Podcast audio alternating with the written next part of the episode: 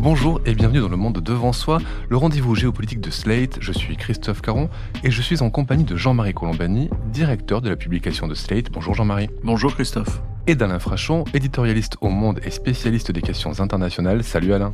Bonjour Christophe. Dimanche 3 décembre, une partie de l'extrême droite européenne s'est retrouvée à Florence, en Italie, à l'invitation du patron de la Ligue Matteo Salvini. Florence choisie car symbole de la Renaissance.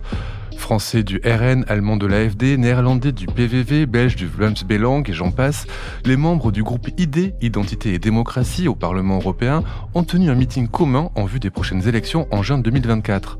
Sur scène furent dénoncées l'immigration massive, le grand remplacement, la fin de la famille, l'influence de Georges Soros et celle des technocrates européens francs-maçons, un discours classique de l'extrême droite certes, mais bien loin des efforts de normalisation entrepris par la patronne du Rassemblement national, Marine Le Pen.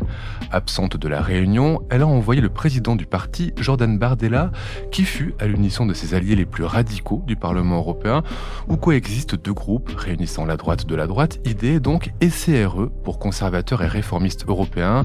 Ce groupe qui abrite entre autres les élus du mouvement Fratelli d'Italia de Giorgia Meloni et des ultra-conservateurs polonais du PIS. Ajoutons que ce meeting intervient quelques jours après la victoire de Wilders aux élections législatives néerlandaises et qu'en France, c'est pour l'instant le parti de Marine Le Pen qui domine les sondages pour juin prochain.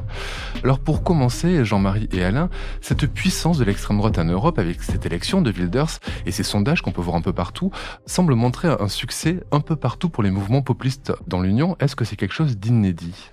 Il faut avoir toujours en tête qu'il n'y a pas d'exemple de vague idéologique qui est pris naissance sur le vieux continent qui n'ait pas contaminé l'ensemble du continent. Donc ça, c'est une leçon de l'histoire permanente. Donc, euh, comme il y a eu au XIXe siècle le mouvement des nationalités, il y a eu ensuite les mouvements totalitaires, il y a aujourd'hui en effet une résurgence de l'extrême droite et du, du, populisme, plutôt du national-populisme, parce que c'est plutôt cela qui les caractérise. Alors c'était décrit par les organisateurs comme une kermesse souverainiste. Donc le grand point commun, c'est en effet le souverainisme qui se développe un petit peu partout. Mais ce qu'il faut avoir en tête aussi, c'est que là, il s'agit des futures élections au Parlement européen. Donc il s'agit de mouvements qui veulent agir ensemble avec la même doctrine au niveau du Parlement européen. Donc c'est important de savoir ce qui s'y dit et ce qui, comment ils se présentent eux-mêmes. Et les trois forces principales de ce regroupement sont le Rassemblement national, la Ligue italienne, la, Ligue de Matteo Salvini, et l'AFD allemande. Et ces trois mouvements, au fond, euh, on peut les rassembler sous les prises de position des uns et des autres. Les prises de position de Matteo Salvini étaient très très claires dans son discours, avec les, les deux ou trois composantes permanentes de l'antisémitisme, c'est-à-dire la dénonciation des francs-maçons, qui seraient censés euh, gouverner l'Europe, la dénonciation du poids des lobbies juifs avec Georges Soros. Donc, euh, Dixit Matteo Salvini, ils détruisent notre civilisation, donc excusez du peu. Et je ne résiste pas non plus au fait de citer le discours du numéro 2 de l'AFD, qui était présent à Florence, et qui a évoqué l'histoire du nazisme, et qui a comparé le nazisme dans l'histoire allemande à, je cite, une crotte d'oiseau. Donc ça rappelle exactement un détail de la Seconde Guerre mondiale de Jean-Marie Le Pen. C'est de cela qu'est fait cette extrême droite à laquelle participe le Rassemblement national, représenté par son président Jordan Bardella. Donc euh, il faut vraiment avoir cela en tête parce qu'en France, on vit dans l'idée d'un RN dédiabolisé, d'ailleurs qui n'est plus dédiabolisé, qui est maintenant normalisé, mais il faut quand même faire attention à avec qui ce parti va lier son destin en Europe, il lie son destin à la Ligue de Matteo Salvini, à l'AFD allemande, avec le contenu que je viens d'évoquer. Avant d'aller plus loin sur ce qui rassemble ces souverainistes particuliers, c'est une vraie question, ça, ce double discours de Bardella. On l'a vu manifester contre l'antisémitisme à Paris avec des membres du Rassemblement national, et on le voit quelques semaines plus tard dénoncer Soros et euh, épouser les thèses antisémites. Comment comprendre oui. ce double discours et comment voir cette stratégie qui me semble complètement illisible, puisqu'on ne peut pas ignorer ce qui a été dit à Florence. Mais tout simplement parce que vous aurez très peu de médias en France qui ont d'ailleurs évoqué ce sommet de Florence. Il y a eu très très peu de comptes rendus du sommet de Florence et donc euh, certainement pas des extraits des discours prononcés. Donc euh, d'une certaine façon, pas vu, pas pris, ou ni vu ni connu. Alors ça apparaîtra peut-être un peu plus dans la campagne européenne, sauf que dans la campagne pour les élections, ils feront vraisemblablement attention à ne pas trop se montrer les uns avec les autres.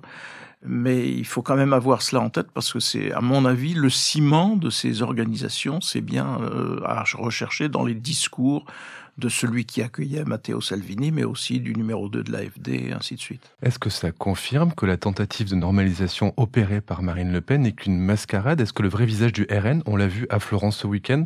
On a vu en tout cas un certain nombre de, de fonds, de, le, vrai fond idéologique, j'allais dire l'ADN de ces mouvements, et eh bien là, il faut y ajouter un élément essentiel aussi aujourd'hui qui explique aussi le l'aide dont ils peuvent bénéficier, c'est l'admiration qu'ils ont tous pour Poutine. Et admiration qui va de pair avec une complicité objective. Alors le principal complice objectif, c'est évidemment euh, Viktor Orban et son parti, le Fidesz, euh, en, Hongrie, mais c'est aussi Matteo Salvini, euh, ce sont aussi les gens de l'AFD, ainsi de suite. Et donc ça, c'est aussi un point essentiel et qui, on verra si au fur et à mesure de la campagne, ils sont amenés, en tout cas Bardella au nom du RN, est amené à confirmer cette fascination et ce soutien de la part de Moscou, ou bien s'ils vont s'en éloigner, on verra bien. Discours antisémite, souverainisme, se mettre du côté de Vladimir Poutine, mais ce ne sont pas les seuls points communs de ces partis au sein du groupe ID. Il y a d'autres choses qui les rassemblent sur le plan programmatique et en particulier sur l'immigration et le climat. Si vous voulez, il y a un effet d'AG, d'Assemblée générale.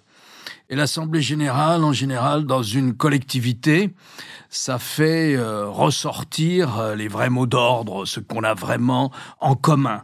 Parce que, en dehors de ce que vous avez évoqué, en dehors de ce que Jean-Marie a évoqué, c'est-à-dire le tropisme pro-Poutine, qui on pourrait assimiler à une fascination pour le leadership autoritaire, voire pour le suprémacisme blanc, il y a l'antisémitisme avec cette obsession de Georges Soros qui se mêle au complotisme, comme si Soros manipulait entièrement l'Union européenne ou les pays de l'Union européenne. Donc euh, ça, c'est les effets d'AG, c'est-à-dire que on se réjouit de célébrer ensemble ce qui fait le ciment. Mais après, il y a des points communs aussi qui ont été euh, dominants lors des interventions des participants. C'est l'immigration, bien sûr, il y a trop d'immigration, le discours anti-immigrant, avec cette facilité euh, de présentation de la réalité, cette simplification qui consiste à dire que tout est de la faute de l'immigration. Ensuite, il y a le rejet du Green Deal. Le Green Deal, c'est le grand programme de l'Union européenne, mis en place dès le début de son mandat par, sous les ordres du Conseil européen, mais mis en place par la présidente de la Commission européenne, Madame von der Leyen.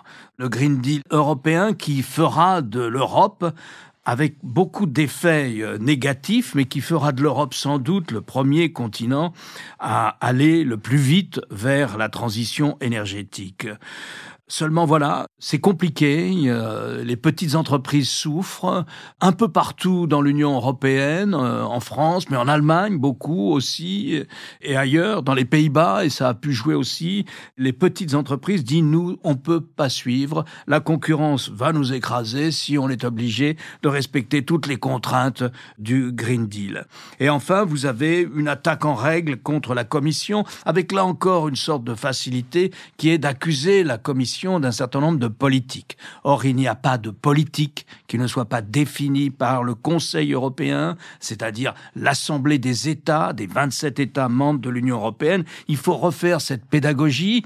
Et la Commission n'est qu'un exécutif, elle l'exécute, elle n'a pas de pouvoir de sanction. Les sanctions, si elle décide ou si elle souhaite qu'il y en ait, doivent être ensuite votées par le Conseil européen, enfin acceptées par le Conseil européen. Donc c'est un organe d'exécution, mais non, Madame euh, van der Leyen a été euh, la cible de l'extrême droite euh, réunie à Florence. Voilà, c'est-à-dire que aucun des vrais grands problèmes auxquels est confrontée l'Union européenne aujourd'hui que faire dans une situation stratégique totalement déstabilisée Que faire face à l'explosion des dettes publiques à nouveau en Europe Que faire face à l'inflation? Quelle politique face à la Chine? Rien de tout cela n'a été discuté à Florence, absolument rien. Chaque fois que la situation est complexe, on n'en parle pas. Et c'est ça qui me paraît intéressant sur le plan de la, par exemple, de la politique intérieure française. Ce sont ces gens-là qu'il faut imaginer au pouvoir en cas de crise majeure. Et il y aura des crises majeures, venues du Proche-Orient, venues des États-Unis, venues de la dette publique, il y aura des crises majeures. Et si vous imaginez ces gens-là au pouvoir lorsqu'il y a une crise majeure, eh ben, vous vous levez pas le matin parce que la journée va être terrible. Rappelons que les décisions au sein de l'Union se prennent en, trilogue après une négociation entre le Parlement européen, la Commission européenne et le Conseil de l'Union européenne.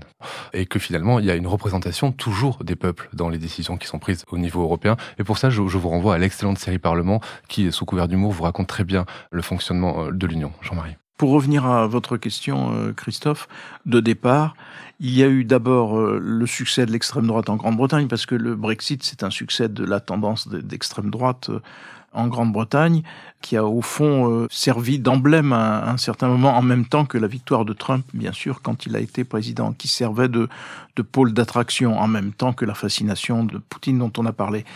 Ensuite, il y a eu en effet quelque chose qui pouvait ressembler à une vague de fond, qui est l'élection présidentielle en Slovaquie, qui sont les élections législatives aux Pays-Bas, qui sont aussi la force de l'extrême droite, par exemple, qui oblige la droite suédoise à gouverner avec l'extrême droite, qui euh, fait de la place à l'extrême droite en Finlande, et puis évidemment la victoire de Giorgia Meloni en Italie à la tête d'une coalition d'extrême droite. Sauf que maintenant, il faut regarder aussi autre chose. Il faut regarder la Pologne. La Pologne, c'est un pays lourd et important en Europe, qui va être d'ailleurs de plus en plus important au fur et à mesure que les choses vont se tendre avec la Russie. La Pologne est un poste avancé de défense de l'Europe et de l'Union européenne, pas seulement de l'OTAN. La Pologne a tourné le dos in fine au national-populisme. L'Espagne, qui semblait condamnée à une vague où la droite gouvernerait avec l'extrême droite, finalement voit la gauche euh, socialiste gouverner avec les Catalans, mais ça n'est pas la droite et l'extrême droite. Giorgia Meloni ne gouverne pas à l'extrême droite. Elle a au contraire réaffirmé l'ancrage italien dans l'Union européenne et l'ancrage italien dans l'OTAN, en même temps qu'elle mène une politique qui est une politique, euh, voilà, qui fait face, notamment en matière d'immigration, à la réalité du problème italien, c'est-à-dire une démographie effondrée, et donc la nécessité pour l'Italie de rester un pays d'immigration, ce qui euh, n'était pas du tout dans son programme. Donc euh, il y a des contre-exemples, il y a des mouvements euh, qui vont dans un sens et puis qui vont dans l'autre, et, donc on peut pas penser à ce stade que l'Europe va être complètement emportée. Alors on verra aux élections européennes, c'est sûr qu'aux élections européennes, les listes d'extrême droite, nationales populistes, vont progresser. Jusqu'où est-ce qu'elles mettront en péril la domination du PPE, qui est le parti de la droite conservatrice traditionnelle? Je ne pense pas, mais on verra. C'est peut-être, c'est là en tout cas qu'on verra la jauge exacte du rapport des forces dans l'ensemble du territoire de l'Union européenne. Mais je voudrais revenir quand même sur ces coalitions de droite, extrême droite dont vous avez parlé, qui peuvent être contrées dans certains pays. On a deux groupes très à droite au Parlement, donc le CRE dont vous ai parlé, à environ 66 députés, et le groupe ID, 61 députés. Est-ce que ce sont des droites irréconciliables? En tout cas, ce sont des droites qui ne cherchent pas à gouverner ensemble pour le moment. On verra que peut-être les choses peuvent évoluer dans le cours de la campagne, mais par exemple, Madame Meloni ne veut absolument pas intégrer le groupe de Matteo Salvini. Matteo Salvini, qui a lui-même reculé dans la zone des 10% d'intention de vote en Italie, alors que Giorgia Meloni, sur sa ligne, j'allais dire, responsable et raisonnable, cumule aujourd'hui 30% d'intention de vote. On est loin de la vague annoncée qui submergerait tout, et on verra le Rassemblement national ce qu'il en est au fur et à mesure du scrutin. Alors bien sûr, le Rassemblement national sera en tête aux élections européennes prochaines en France, mais ça ne signifie pas pour autant que la victoire euh, ensuite lui sera garantie. On peut à ce sujet essayer de brosser. Euh, alors les chiffres sont quelquefois un peu différents parce qu'il y a des députés qui sont partis, il y a des décès, etc. Mais on peut essayer de brosser euh, le profil du Parlement européen aujourd'hui Numéro un, selon euh, mes chiffres, Christophe, mais vous en avez euh, d'autres. Numéro un, c'est euh, la démocratie chrétienne, les centristes de droite, ou les centristes centristes, le Parti populaire européen, avec 176 sièges ou 174 selon, selon les décomptes. Pour replacer chez nous, c'est là où siège LR, les listes LR sont au PPE au Parlement européen. C'est ça. Numéro 2, le groupe qui s'appelle l'Alliance socialiste. Grosso modo, c'est l'ensemble des social-démocraties d'Europe de l'Ouest avec 144 euh, voix. J'ai. Numéro 3, les libéraux. Les libéraux, euh, encore une fois, on est entre le centre droit et le centre gauche. C'est le groupe euh, Renew, le renouveau. Où là siège la majorité, la majorité présidentielle française. C'est ça. Et avec 102 voix à peu près. Ensuite, euh, il y a les deux groupes d'extrême droite, le groupe dont nous parlons principalement, celui qui s'est réuni à Florence, donc euh, Identité et démocratie, et puis les conservateurs dits réformistes, qui est aussi un des groupes d'extrême droite, et qui sont à force égale, 60, 60 chacun, 61, 64, et puis il y a les Verts, 71 euh, voix, ce qui paraît faible, mais l'ensemble des Verts ou de la question environnementale est repris en général par les partis de gouvernement. Une gauche de la gauche, 38 sièges qu'on appelle la gauche, et puis euh, des non-inscrits qui sont assez nombreux, une cinquantaine de non-inscrits. Voilà le profil du Parlement européen, dominé depuis le début de l'élection suffrage universel par euh, les deux grandes forces, euh, la démocratie chrétienne et puis la social-démocratie. Au fond, les forces d'ailleurs qui sont les forces fondatrices du projet européen. Il risque d'y avoir un nouveau système de désignation du président ou de la prochaine présidente de la Commission européenne. Ça s'appelle le Spitzenkandidat. Ça voudrait dire que ce prochain président, cette prochaine présidente devrait être issu, s'il est mis en place, de la majorité qu'il y a au Parlement. C'est-à-dire que si le PPE arrive en tête au Parlement, ça sera un membre d'une liste du PPE. C'est quelque chose qu'on a déjà vu avec Jean-Claude Juncker. Est-ce que ça peut présenter un risque pour la démocratie européenne, ce système? En tout cas, c'est un système qui est censé s'appliquer déjà, qui était déjà censé s'appliquer avec Madame van der Leyen, il y a le principe que les États doivent respecter, puis ensuite il y a leurs négociations qui aboutissent parfois à des, nuances. Mais c'est vrai que la pression aujourd'hui sera forte euh, à l'issue de ces élections pour que, au fond, la majorité qui se sera dégagée des urnes soit euh, représentée par une présidence de commission qui sera conforme sur le plan politique et idéologique à ce qu'aura été la majorité ou à ce que sera la majorité euh, Parlement. Après, c'est une dialectique permanente entre le Conseil européen et le Parlement européen, avec euh, un champ d'intervention du Parlement européen qui s'est étendu dans les années récentes, bien sûr, et qui prend de plus en plus de place, qui prend d'ailleurs beaucoup de place dans la vie politique interne de nos principaux pays euh, voisins, et toujours euh, très peu de place en France, curieusement. On s'intéresse très peu à ce que décide le Parlement européen parce que principalement, euh, entre autres, cette inattention médiatique à ce qui se passe à Bruxelles ou à Strasbourg venant du Parlement européen correspond aussi au fait que bien souvent les partis français se servaient des élections européennes au fond comme d'une voie de garage. Les gens qui étaient soit en fin de carrière, soit qui avaient été éliminés par le suffrage universel, soit parce qu'ils étaient un petit peu placardisés ou sur le recul, on leur trouvait comme débouché ou comme continuation de leur destin politique la, place au Parlement européen, auquel je pense à certains élus les plus emblématiques en France, euh, qui euh, ou élus féminins, qui n'y vont pas ou qui y vont très peu ou si peu. Donc ça contribue aussi à, à l'indifférence médiatique vis-à-vis -vis de cette... Or ça, ce ne sera plus possible parce qu'en effet, il va y avoir un rapport de force qui va changer, probablement globalement plus à droite que le précédent. Est-ce que le PPE, parti traditionnel de gouvernement de la droite, sera toujours en mesure d'avoir la minorité relative la plus forte et donc de continuer à gouverner au Parlement européen par des compromis permanents avec les socialistes et les sociodémocrates, ou bien est-ce qu'ils seront davantage portés vers euh, des alliances avec la droite de la droite, je ne sais pas. Tout ça fait partie des inconnus du scrutin et des enjeux du scrutin qui est à venir. Ajoutons qu'il y a des alliances entre partis, mais aussi entre nationalités, parce qu'on peut être dans les mêmes groupes politiques et avoir des différents avis en, fonction euh, des nationalités. Je voudrais revenir sur ce que vous disiez sur l'enjeu électoral en France. On voit que Marine Le Pen est largement devant hein, dans les sondages. Elle était au dernier pointage à 29% d'intention de vote. Est-ce que ça veut dire que les Français euh, votent pour Marine Le Pen aux européennes parce qu'ils rejettent l'Union, parce qu'ils ont un accès de souverainisme, ou est-ce que c'est plutôt des enjeux nationaux qui motivent ce vote selon vous? Et si c'est le cas, est-ce que ce n'est pas un problème pour la démocratie européenne? Ce qui est un problème, c'est évidemment la permanence et les progrès du souverainisme. Et donc on ne pourra pas non plus détacher le vote en faveur de la liste de Jordan Bardella du souverainisme et de l'aspiration souverainiste et de la critique de Bruxelles euh, qui est permanente dans cette famille politique. Donc euh, je pense que ce sera évidemment le, le cas. Simplement, l'élection au Parlement européen, c'est une élection à la proportionnelle intégrale. Donc au fond, chaque courant est représenté. Et donc c'est ce qui explique qu'il y a euh, un pôle euh, important à l'extrême droite avec le parti de Marine Le Pen qui est fortement structuré. Et partout ailleurs, c'est dispersion, dispersion généralisée et éclatement généralisé. Donc forcément, on, on verra ce contraste-là. Mais ça ne signifie pas ensuite la reproduction du même scénario à l'élection présidentielle, par exemple. Mais en termes d'opinion publique, ce sera incontestablement un progrès du souverainisme en France qui est depuis toujours très fortement représenté et qui a culminé au moment du rejet du référendum qui était faussement nommé référendum sur la Constitution européenne. C'était pas une Constitution européenne, c'était un nouveau traité, mais néanmoins les Français avaient voté non, et donc là on pouvait pas aller plus loin dans le dans la déclaration souverainiste. la pratique française n'a pas été celle-là.